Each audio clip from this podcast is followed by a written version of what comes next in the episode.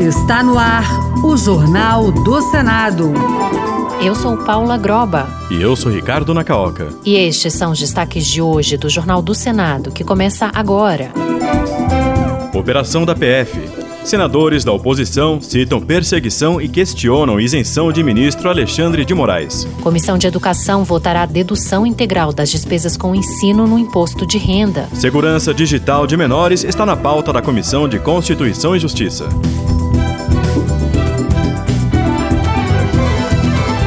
Boa noite. Boa noite. Senadores da oposição afirmam que a operação da Polícia Federal representa uma perseguição ao ex-presidente Bolsonaro e questionam a condução do inquérito pelo ministro Alexandre de Moraes. Já a relatora da CPMI do 8 de janeiro reforça que investigações da PF coincidem com os fatos apurados pelo colegiado.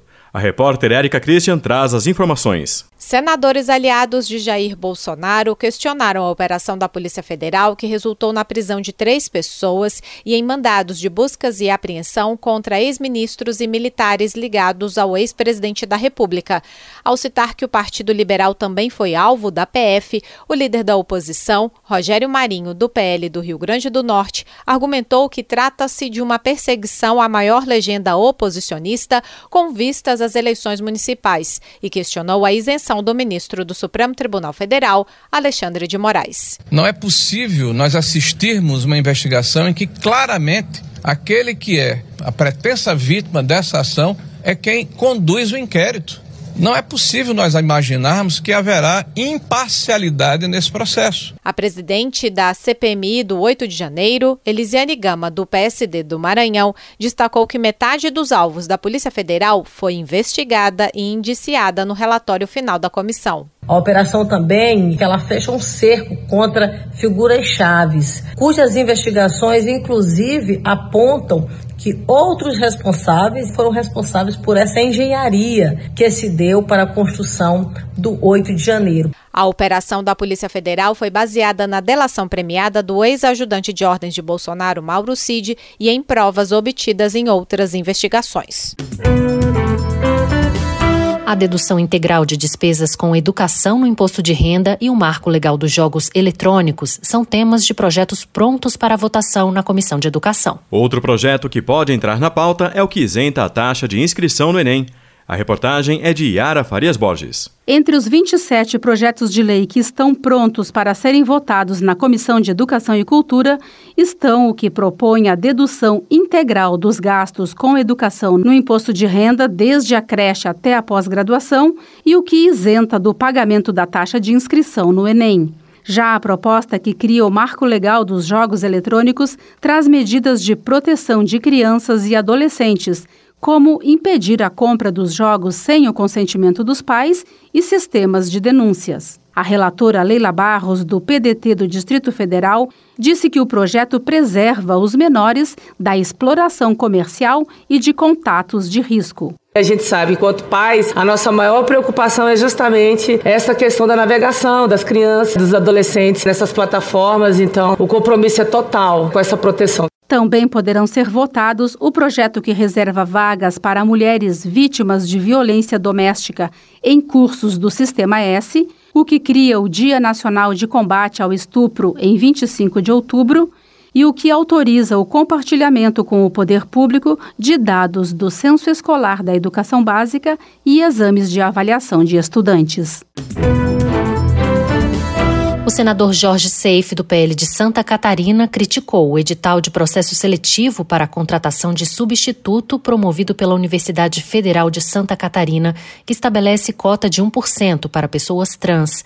Segundo ele, o documento publicado em 2 de fevereiro não se justifica, tendo em vista que a Constituição estabelece que todos são iguais perante a lei e o Estado brasileiro. O parlamentar catarinense enfatizou que defende direitos iguais para homens, mulheres, brancos, negros, pardos, mulatos, homossexuais ou pessoas trans.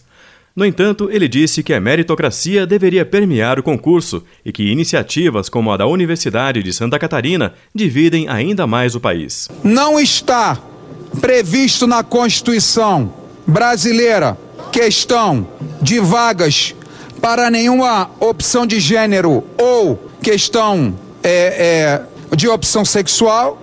E o que me preocupa, para finalizar, que essas políticas só separam e dividem o Brasil. Já o senador Humberto Costa, do PT de Pernambuco, criticou o discurso feito pelo presidente da Câmara dos Deputados, Arthur Lira, na abertura dos trabalhos legislativos de 2024.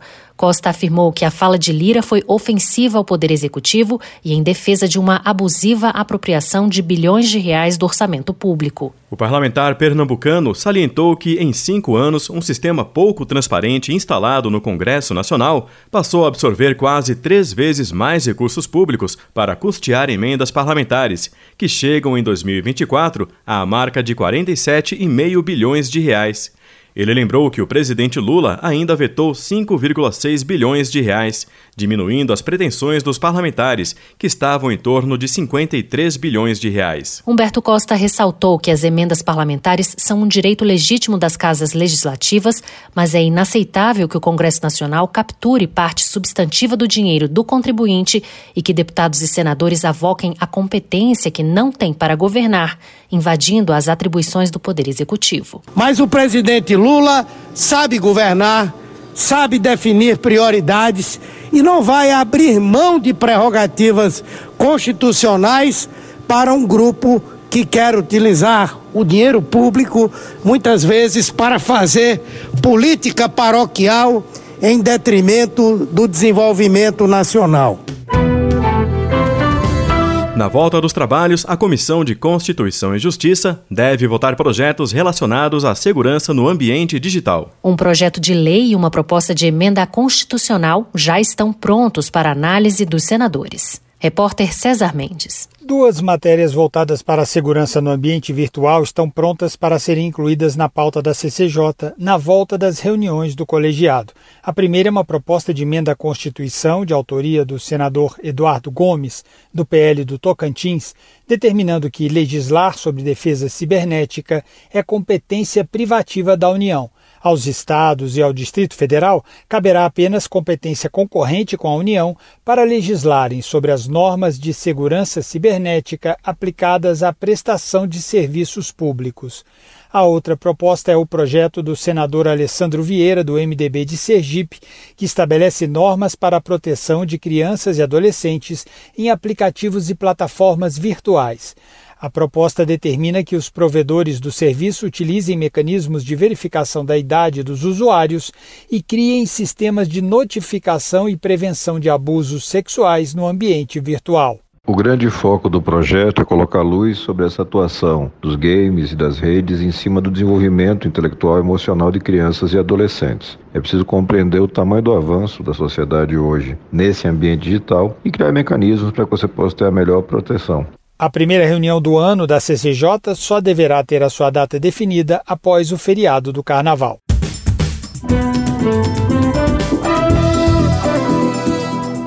Com trabalhos técnicos de Eliseu Caires, o Jornal do Senado fica por aqui. Acompanhe agora as notícias da Câmara dos Deputados e do Tribunal de Contas da União. Boa noite. Boa noite e um bom fim de semana.